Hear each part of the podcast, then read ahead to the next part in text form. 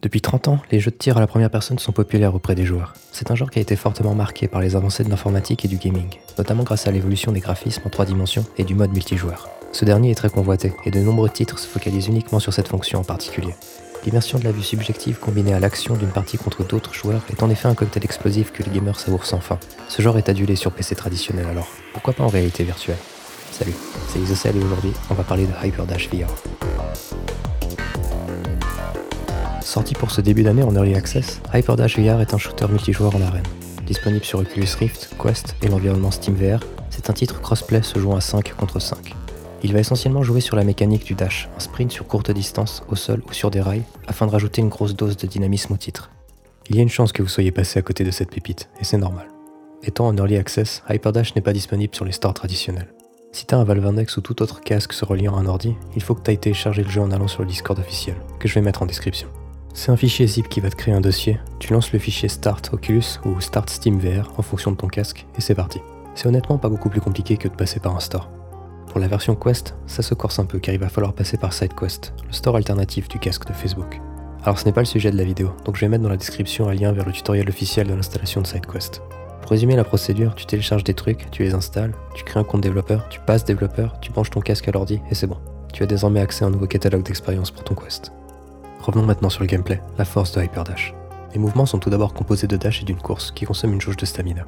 On peut réaliser 3 dashs de suite et on va pas se le cacher, à ce niveau-là c'est une simulation de trésor d'Overwatch. Les phases de combat sont donc majoritairement en combat rapproché, en un contre 1 et très nerveuses. Tu vas en effet utiliser des dashs pendant le duel, afin de désorienter ton adversaire. En VR, ça te pousse à regarder dans tous les sens, et ça apporte énormément d'intensité au titre. On va également piocher dans du Sunset Overdrive ou du Infamous, avec des glissades sur des rails permettant de se déplacer rapidement sur la map. Tu peux utiliser ta jauge de stamina en étant dessus pour gagner un peu de vitesse pour rejoindre ton objectif. Parlons d'ailleurs des différents modes de jeu. Au moment où j'écris ce texte, il y en a 5, répartis sur 7 maps.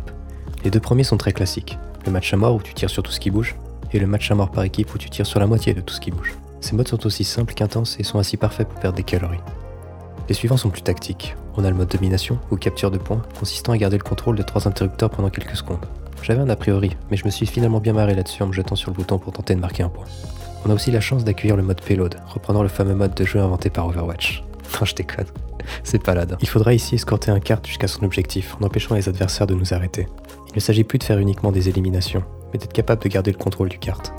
Le dernier mode s'appelle Ball, qui est une sorte de Rocket League au niveau bronze puisqu'il faudra courir après une balle et l'amener dans les buts adverses. Celle-ci peut être attrapée à la place d'une arme et être lancée avec un tir chargé. A tout cela, il y a un mode rajoutant des modificateurs qui vont un peu changer le gameplay de ses précédents modes de jeu. On a par exemple un mode à 5 dash, un mode à Kimbo forcé, démarrer sans pistolet, etc. Passons maintenant à ce qui te permettra d'anéantir tes 5 adversaires. Il y a pour l'instant 7 armes qui sont toutes agréables à utiliser. On commencera toujours avec les pistolets de base, simples, mais possédant un tir chargé envoyant une balle rebondissant sur les murs et très puissante. En se déplaçant, on va tomber sur différents power-ups. Certains nous donnent 5 dash, d'autres nous rendent de la vie, mais la plupart nous donnent de nouvelles armes.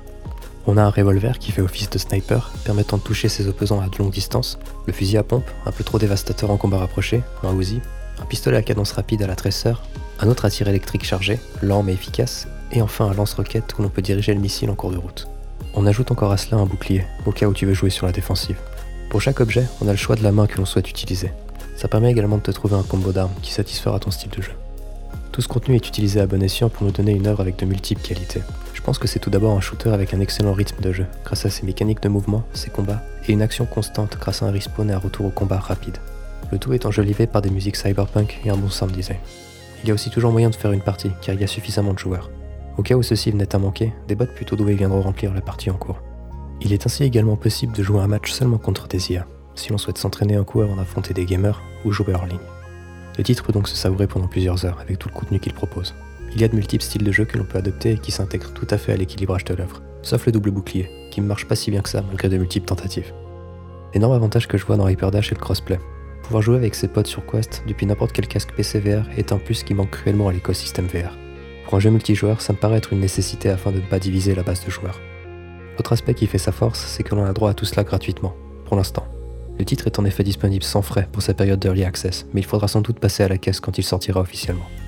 Concernant la cinétose, Hyperdash s'en sort miraculeusement bien. Je pense que l'utilisation des dashs qui se rapportent à un mouvement par téléport n'induit que peu cet effet. De plus, le titre est optimisé de sorte qu'il n'y ait aucun hic créant de mauvaises sensations. Pour une alpha, on peut pas reprocher grand chose à Hyperdash, le défaut principal étant sa disponibilité. J'étais moi-même complètement passé à côté du titre dû à son absence sur le store bien aimé. Je peux également voir le manque de matchmaking comme second défaut. J'ai fait quelques parties où j'ai pris des sacrés pétés. Mais j'étais pas salé pour autant. Il faut dire que le jeu a une excellente communauté et que tous les joueurs sont présents pour passer un bon moment. Il y a d'ailleurs un voice chat de proximité, partagé entre tous les joueurs du lobby, et il y a toujours une bonne ambiance. Just, just move your hand. I want to see how many kills you, got. Oh. À propos de communauté, lorsque tu iras télécharger le jeu, je t'invite à parcourir le serveur Discord pour constater l'activité des développeurs et de la communauté. Le rythme de croisière des devs est de sortir une mise à jour toutes les fins de mois. Les dernières y ont notamment ajouté un système de progression avec des skins débloquables, des stats de joueurs, un mode spectateur et une nette amélioration de la qualité des bots, ce qui promet un bel avenir à l'œuvre. Il y a énormément de shooters multijoueurs en VR, puisque tout le monde veut avoir sa part du gâteau. Qu'il soit un hommage aux racines du genre ou qu'il tente de lui apporter un nouveau souffle, le nombre de titres est tel que l'on s'y perd vite et on ne sait pas vers quel jeu se diriger. Bon nombre d'entre eux sont de bonne qualité, mais souffrent malheureusement d'un manque de joueurs ou de quelques défauts, comme l'absence de crossplay ou une cinétose trop prononcée, qui en font des titres difficilement recommandables. Pour une early access, Hyperdash est celui qui selon moi répond au plus de critères que demandent les joueurs, et ce depuis plusieurs années. On nous a ainsi offert un titre gratuit qui rassemble les joueurs dans un jeu dynamique, fun accessible.